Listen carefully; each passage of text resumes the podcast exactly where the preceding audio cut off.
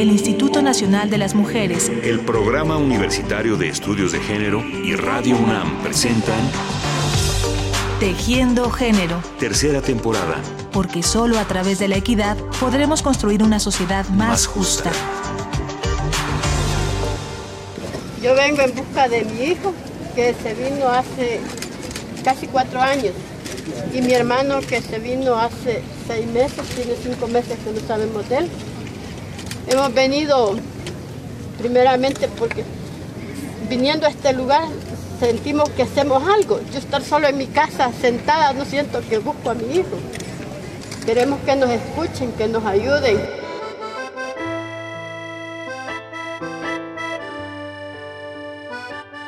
Mi nombre es Amarela Varela Huerta.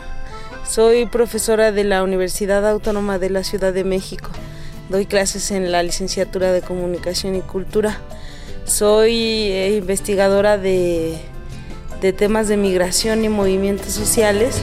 Los caminos de la vida no son lo que yo esperaba, no son lo que yo creía, no son lo que imaginaba. Cada año, aproximadamente 400.000 personas provenientes de diferentes países de Centroamérica intentan cruzar el territorio mexicano para llegar a los Estados Unidos, de acuerdo con datos de la Organización Internacional para las Migraciones. Muchas de esas personas, entre ellas mujeres y hombres de distintas edades, se van quedando en el camino y sus familias llevan meses o años sin saber nada de ellas. Esta terrible situación que atraviesan las personas migrantes en su paso por México ha originado diferentes movimientos sociales, encabezados principalmente por madres y padres que deciden emprender la búsqueda de sus hijos e hijas por los rincones de nuestro país, como la Caravana de Madres Centroamericanas, de la que nos hablará nuestra invitada, la doctora en Sociología y especialista en migraciones, Amarela Varela Huerta. La caravana está conformada por mamás, papás, hijos, nietos, hijas, eh, novias, amantes, primas, sobrinas, familiares de mujeres, sobre todo mujeres centroamericanas en concreto, empezó en Honduras, en Progreso. Eh, son mujeres que buscan a sus familiares que se perdieron, algunos hace 30 años y otros hace un año, ¿no?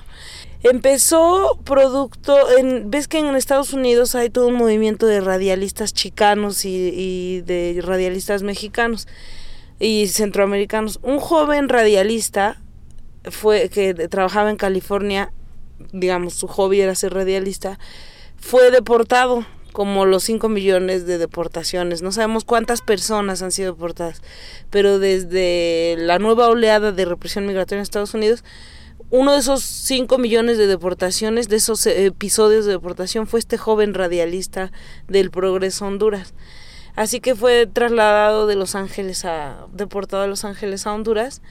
Y en el Progreso hay una radio de, que digamos, de las secuelas de los teólogos de la liberación, de cuando las guerras de liberación nacional. Yo soy Radio Progreso, la radio que te llega.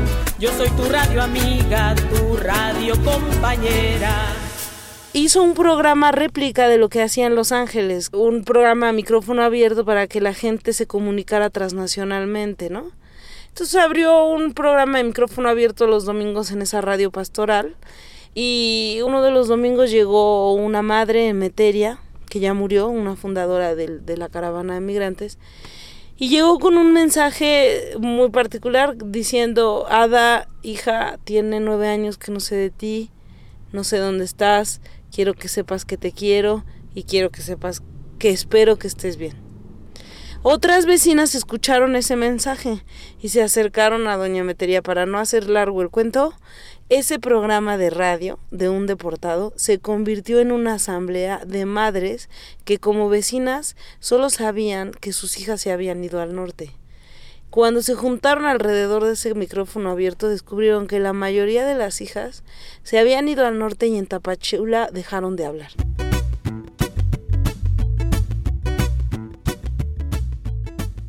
Entran por Chiapas, por Tabasco, por Quintana Roo. Entran por los aeropuertos, montados en la bestia, escondidos en autobuses de carga, sentados junto a nosotros en los buses de la línea. Están aquí, son miles y están entre nosotros, compartiendo el horror, sobreviviendo a una sociedad que se barbarizó ya al negarlos. Además, según estimaciones diversas, cada año se producen en México 10.000 secuestros anuales en contra de migrantes mayoritariamente centroamericanos. Estas líneas se pueden leer en el libro Desafiando Fronteras, Control de la Movilidad y Experiencias Migratorias en el Contexto Capitalista, coordinado por Amarela Varela, Alejandra Aquino y Frédéric de Cosé. Estamos descubriendo que cada vez más se trata de un tema de se las traga la trata de personas. Ellas se van autónomamente o algunas se van engañadas por, por, por enganchadoras, pero en México se las traga la trata de personas a las migrantes. La gran mayoría de las de las hijas desaparecidas son mujeres. No es justo que nuestros hijos dejen a morir a otro país cuando traen una esperanza. Entonces el movimiento migrante mesoamericano de origen mexicano, sobre todo binacional, se junta con, con las madres del progreso, con Cofamipro. Y a través de diferentes redes también toman contacto con gente de Nicaragua, de redes que tienen que ver sobre todo con lo pastoral, que son las secuelas de la teología de la liberación que ayudó, acompañó a las comunidades cuando las guerras de liberación se juntan con Nicaragua, con El Salvador con Guatemala. Y a su vez esas redes hacen ecos con gente que ya está en Estados Unidos, asentada. De tal suerte que tenemos un movimiento, como todas las luchas migrantes, transnacional, híbrido, transcultural. Y lo más interesante de esta lucha es que es muy transgeneracional y muy feminizada son sus estrategias.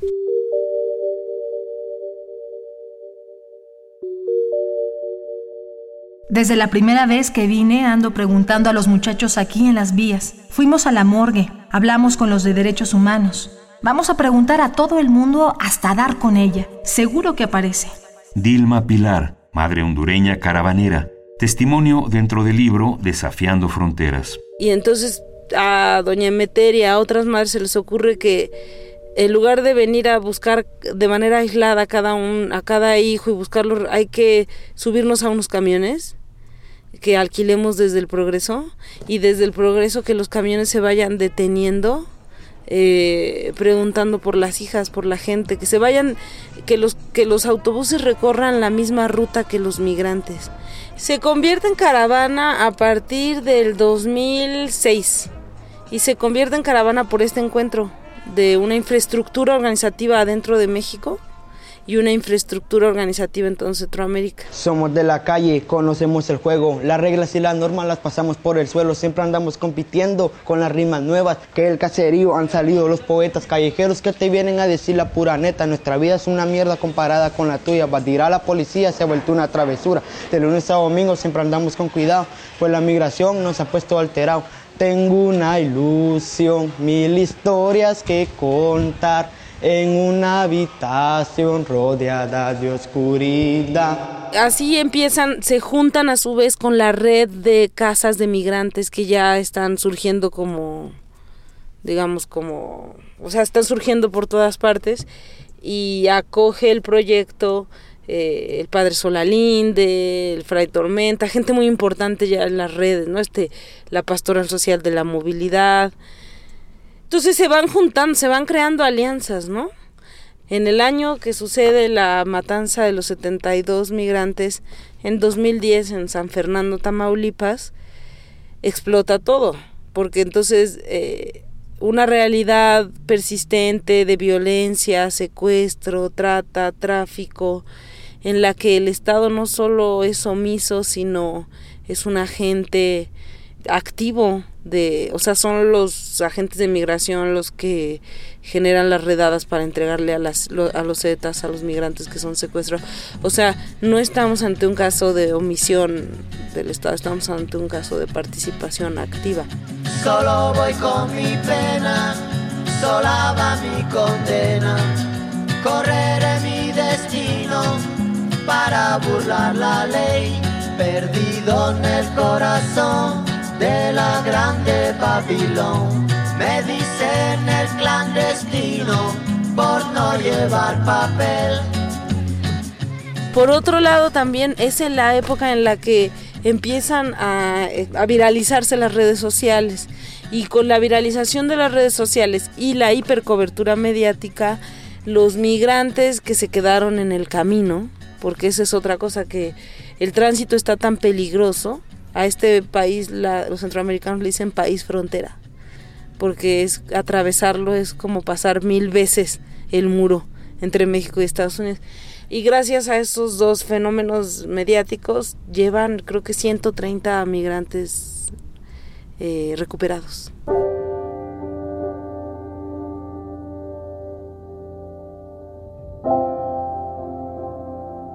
En el libro Desafiando Fronteras, la doctora en sociología Amarela Varela escribe. Este trabajo apuesta porque se reconozca a las madres caravaneras como un nuevo actor político colectivo, porque en el ejercicio de atravesar las rutas que caminaron sus hijos se devela un ejercicio profundamente político, pero también, y esta es una de las principales revelaciones, la agencia de estas mujeres que maternan la búsqueda de sus desaparecidos no estaba contemplada en la ingeniería de control racista y securitario de las fronteras. Ninguno de los acuerdos de externalización de fronteras contempló el agenciamiento político de estas madres. No hay, por tanto, protocolos para actuar o responder a sus demandas, para detener su andar por nuestra barbarizada sociedad. Entonces yo a través de, acompañar a estas madres centroamericanas y de rastrear la, literatura especializada en, migración femenina centroamericana, para mí lo más importante que han hecho estas madres es decirle a sus nietos, a los padres y a los hijos y a las parejas de estas mujeres, mis hijas se fueron porque tú las violaste, tu mamá se fue porque la maquila la estaba matando, o tu hermana se fue porque quería huir de las maras. Entonces, cuando las mujeres se mueven del lugar de víctimas, cuando las madres que se mueven del lugar de víctimas al de agentes, están denunciando y desnormalizando lo que es un en Centroamérica lo que yo he llamado la Trinidad perversa. Están desnormalizando la violencia de Estado, la violencia de mercado y la violencia feminicida que expulsó a sus hijas. Y eso probablemente no lo veamos ahora, no se lo puedan decir ideológicamente articulado a los periodistas y los investigadores, las madres centroamericanas, pero es un discurso que cala y rompe el imaginario de los nenes que están creciendo en esas tres violencias.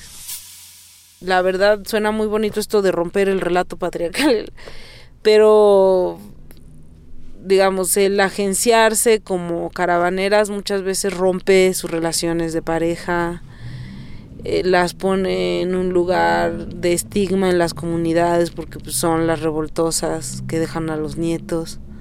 Están estigmatizadas por la comunidad. Sí se produce un, un ejercicio de moverse del lugar de víctima al de agente, pero el costo es muy alto y lo que está sucediendo con ellas es que están empezando a nombrar ese costo. Porque antes solo hablaban de la hija y les angustiaba la hija y dónde está mi hija.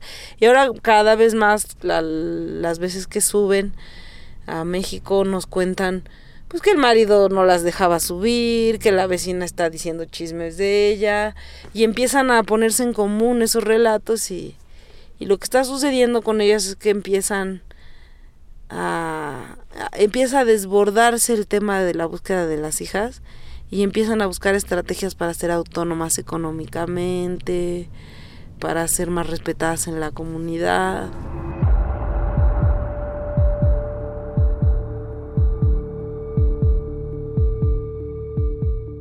Sin duda, estos movimientos sociales y de lucha, como la caravana de madres centroamericanas, dejan un enorme aprendizaje y podrían tener más eco, más apoyo y más reencuentros con sus hijos e hijas desaparecidos si la sociedad mexicana muestra empatía y solidaridad.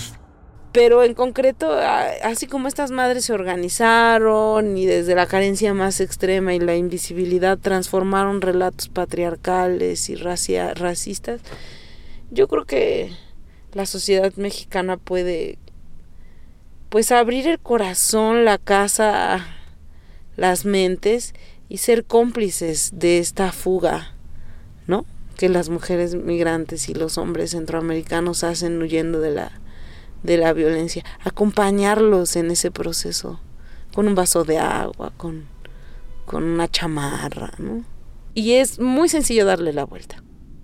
Abrir nuestras casas, abrir nuestros baños, dar un vaso de leche, denunciar, ¿no? A, a la gente que veamos que está maltratando a migrantes, porque las y los migrantes están ya en todas las ciudades del país.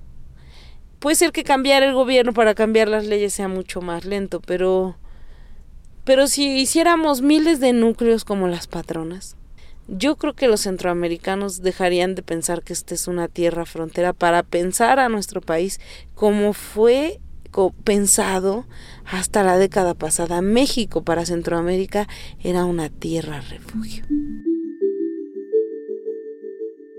Importantes reflexiones nos deja la doctora en sociología Amarela Varela Huerta, quien nos estuvo acompañando en la misión de hoy y a quien agradecemos la entrevista y su trabajo cotidiano. Y a ustedes, amigas y amigos, muchas gracias por su atención y hasta la próxima. El Instituto Nacional de las Mujeres, el Programa Universitario de Estudios de Género y Radio UNAM presentaron Tejiendo Género. Tercera temporada. Porque solo a través de la equidad podremos construir una sociedad más, justa.